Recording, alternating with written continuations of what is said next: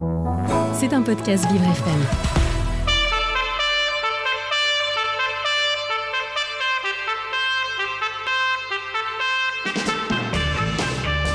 L'invité du 7-9, avec Dans le Noir, le restaurant qui bouscule l'essence. Noir, c'est noir Et l'invité du 7-9 ce matin, c'est Jules Ripstein, champion du monde de triathlon. Il est au micro de Jason Jobert. Bonjour Bonjour Dominique, bonjour Jules. Bonjour Jason. Alors Bonjour. Jules, vous avez pratiqué le triathlon au niveau national, puis vous avez été forcé d'arrêter votre carrière brutalement. Mais plus tard, vous vous êtes remis au sport. Expliquez-nous ce qui s'est passé dans votre vie. Ah bah c'était euh, oui oui c'était c'était dû à un accident de moto euh, voilà à la fin de l'année 2008. Euh, avant ça effectivement je, faisais du triathlon euh, en sport-études d'abord euh, lors de mes années lycée et puis et puis après en continuant à la fac au centre régional de, Strasbourg. Voilà et puis à la dernière année de, fac en troisième année de licence j'ai eu un accident de moto. Ce qui m'a bah, conduit à, arrêter le triathlon, on va dire euh, momentanément, sur une période assez longue qui a duré à peu près 8 ans jusqu'à ce que je décide de reprendre, euh, mais cette fois-ci avec une prothèse. Avec une prothèse. Et pour le coup, vous vous êtes donné à fond dans le sport avec de très très beaux résultats.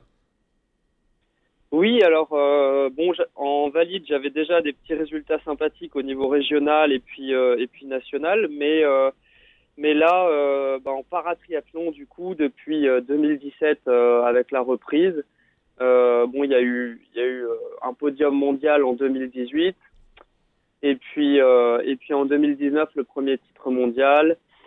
2020, bon bah on connaît l'année, euh, voilà, qui, est passée à ce moment-là. Il n'y a pas, eu moyen de courir sur un championnat du monde. Et 2021 et 2022, deux nouveaux titres mondiaux. Et oui. Donc euh, le dernier en date euh, du, du 24 novembre euh, de, de cette année. Donc si je résume, vous êtes vice-champion de France, champion d'Europe, champion du monde dans votre discipline, du coup le triathlon. Le, ouais, le triathlon ou paratriathlon. hein, Le paratriathlon, oui. Je suis pas champion du monde de triathlon, je suis champion du monde de paratriathlon. Donc c'est euh, du triathlon, mais c'est juste qu'on a un circuit mondial dédié euh, dédié aux aux, aux Andes quoi.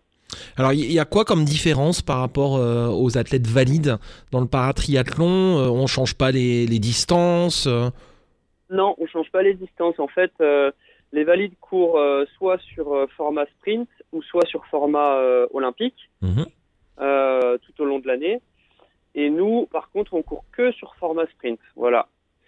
Et, euh, et autrement, bah, on fait exactement la même chose. Hein. Le format sprint, c'est 750 mètres de natation, 20 km à vélo et 5 km à pied.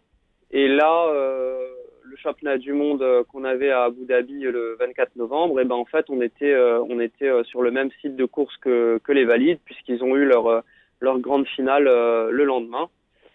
Et, euh, et voilà. Alors, comment vous avez fait pour euh, vous retrouver euh, notamment champion du monde? J'imagine c'est euh, une hygiène de vie, beaucoup d'entraînement, mais également un besoin de soutien, notamment financier, de partenaires très importants, parce que c'est ça coûte cher.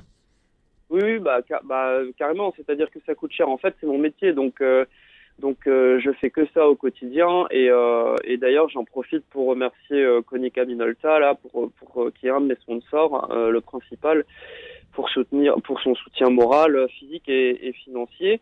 Et quand on parle de financier, évidemment, bah moi c'est euh, c'est mon quotidien, donc euh, donc euh, il faut bien que que je vive, que je paye mon loyer, que je que je me nourrisse et mes enfants aussi. Alors juste Donc, sur Konica Minolta pour qu'on explique à nos auditeurs, c'est une fondation d'entreprise, hein, c'est bien ça, qui, Ça. qui est un mécène en faveur du handicap. Oui, c'est ça. Bah, ils, ils, ils soutiennent euh, pas seulement moi. Hein, ils ont beaucoup de d'autres activités dans, dans ce dans ce secteur-là. Euh, ils sont euh, ils sont euh, soutiens de d'autres associations euh, pour pour les personnes à mobilité réduite. Et, et moi, je suis fier de faire partie de cette équipe parce qu'on partage les mêmes valeurs d'unité, d'implication, de cohésion et, et de dépassement de soi aussi. Voilà, ils sont aussi engagés sur le beaucoup sur le secteur envi- en- environnemental et, euh, et ça, ça me plaît aussi. Effectivement, un nom à retenir hein, qu'on ne connaît pas forcément, la fondation Konica Minolta, qui est présente à travers 77 filiales euh, dans le monde, et du coup qui vous soutient et qui vous permet de, de vous préparer bah, petit à petit, euh, je l'espère, pour vous euh, et pour vos proches pour Paris 2024. Oui, alors c'est- c'est l'objectif hein, euh, du moment, on va dire, puisque puisque c'est les prochains les prochains Jeux. Moi, j'ai pas eu la chance euh, de pouvoir faire les participer aux Jeux aux Jeux paralympiques de Tokyo, parce que ma catégorie euh, avait été euh, retirée sur cette Olympiade, retirée du programme. Et et voilà, bon, donc là, c'est vrai que Paris, bon, bah, c'est l'objectif, même si un championnat du monde reste toujours un, un titre un titre important. Mais, mais ouais, c'est sûr que les jeux, c'est autre chose. Et. Et j'espère qu'avec Konica, euh, on, on fera une belle équipe pour aller chercher une médaille. Alors Jules, on, a du mal un peu à comprendre euh, pourquoi une catégorie dans un sport est retirée, remise parfois euh, d'une compétition à une autre. C'est c'est pas très clair euh, pour, pour le public par moment. Non, alors en fait, ouais, c'est pas très clair parce que le public est pas au courant de comment ça se passe, mais en fait, c'est très simple. Euh, donc ma catégorie, elle était aux Jeux de Rio. Hein. À ce moment-là, moi, j'avais pas encore repris le, le triathlon Mhm. en 2016. Euh, ensuite, euh, bon bah les, les Jeux euh, ont, ont atterri dans l'escarcelle des, des Japonais. Et puis euh, et puis à ce moment-là, euh, à chaque Olympiade, il y a des nouveaux sports qui veulent rentrer euh, sur sur les Jeux, que ce soit chez les valides ou chez les paras. Et euh, donc il y a un nombre de dossards euh, total à gérer. Et, euh, quand quand quand il, s'agit de, de retirer ou d'enlever une catégorie dans un sport pour finalement faire baisser le nombre de dossards global, eh bien là le CIO se réunit avec avec le pays organisateur et la fédération internationale du sport concerné et les trois prennent une décision quant euh, quant à la à quelle catégorie retirer ou quel quel sport euh, enlever et à ce moment-là les japonais dans ma catégorie en paratriathlon ils avaient aucune chance de médaille donc euh, voilà euh, trois petits points Eh oui, Euh, je comprends. Alors du coup, vous avez dû être très déçu hein, de ne pas pouvoir vous rendre à Tokyo. J'imagine ça rebooste encore plus pour les Jeux à domicile à Paris. Ouais, bah c'est sûr. C'est en plus, euh, moi j'ai 36 ans, donc euh, ce sera peut-être ma, seule et unique euh, Olympiade. Donc c'est sûr que ça rebooste. Et puis, mais après je prends étape par étape et puis et puis je- j'essaye de vivre mon sport au quotidien et de et de partager aussi mon, mon expérience comme je le fais beaucoup en ce moment d'ailleurs là parce que je suis en coupure avec euh, avec les écoliers dans les écoles, dans les collégiens dans les collèges. Mhm. Et, euh, et Konica Minolta m'aide aussi pour ça puisque euh, euh, j'ai vraiment l'impression qu'avec avec leur soutien de, de de changer le regard sur le handicap. Eux le font beaucoup, eux le font beaucoup et moi aussi moi aussi de mon côté il y a une continuité là-dedans aussi. Alors ce qui est intéressant dans ce que vous dites, c'est qu'il y a un vrai chaînage. hein. Vous avez une fondation qui vous soutient. Vous, vous êtes l'athlète et vous allez à la rencontre des jeunes et vous leur expliquez voilà ce qu'on peut faire avec une prothèse, euh, qu'on peut courir vite notamment, qu'on peut battre des records, qu'on peut éventuellement ramener des médailles et, euh, ça doit donner euh, des sacrés messages d'espoir et de tolérance vis-à-vis des jeunes que vous rencontrez.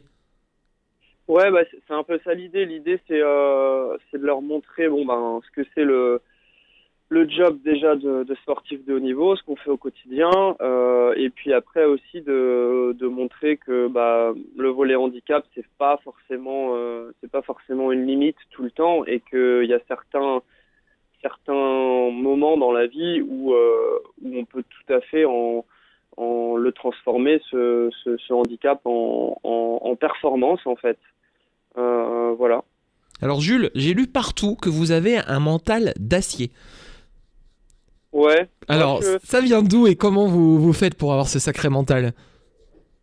Bah, je, bah, déjà, ouais, j'ai, voilà, je- moi, je, j'ai beaucoup de soutien au quotidien, hein, pas, pas seulement les, les sponsors, mais aussi la famille, les amis. Mais après, c'est sûr que, bah, j'essaye juste de, de vivre euh, de la meilleure manière possible. euh, euh, ma vie euh, avec euh, voilà avec avec mon handicap maintenant mais mais je pense pas que j'ai un mental plus plus plus fort que quelqu'un d'autre en fait je pense juste que j'ai je fais ce que j'ai envie de faire, ce que j'aime faire. Et puis bah là, en ce moment, bon bah c'est c'est le sport intense, le sport de haut niveau. Mais mais ouais, j'ai voilà, je me considère pas avec un mental plus fort que, que quelqu'un d'autre. Alors du coup, la, vie d'un athlète en cette période hivernale, alors vous n'êtes pas comme, euh, euh, les, taupes à, à hiberner, je vais dire, mais vous vous préparez d'une manière différente, j'imagine, euh, de la musculation en salle, comment ça se passe? On veut tout savoir. Alors là, j'ai bon déjà, je suis rentré d'Abu Dhabi le, le 26 euh, novembre. J'ai coupé tout de suite, donc j'ai pas fait de sport pendant 15 jours. Donc là, j'ai repris, euh, j'ai repris euh, pour tout vous dire exactement hier.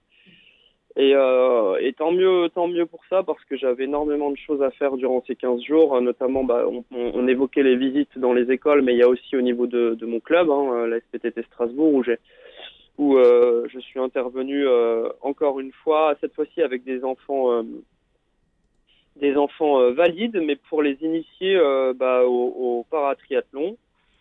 Et donc voilà, tout ça, euh, ça prend beaucoup de temps et du coup, bah, pas de sport pendant 15 jours. Et là, la reprise, elle est très très progressive, c'est-à-dire que je vais faire une activité sportive par jour, en gros, euh, jusqu'à jusqu'à Noël, euh, Noël, Nouvel An. Et puis après, après par contre, on va repartir sur un rythme à, à deux entraînements par jour.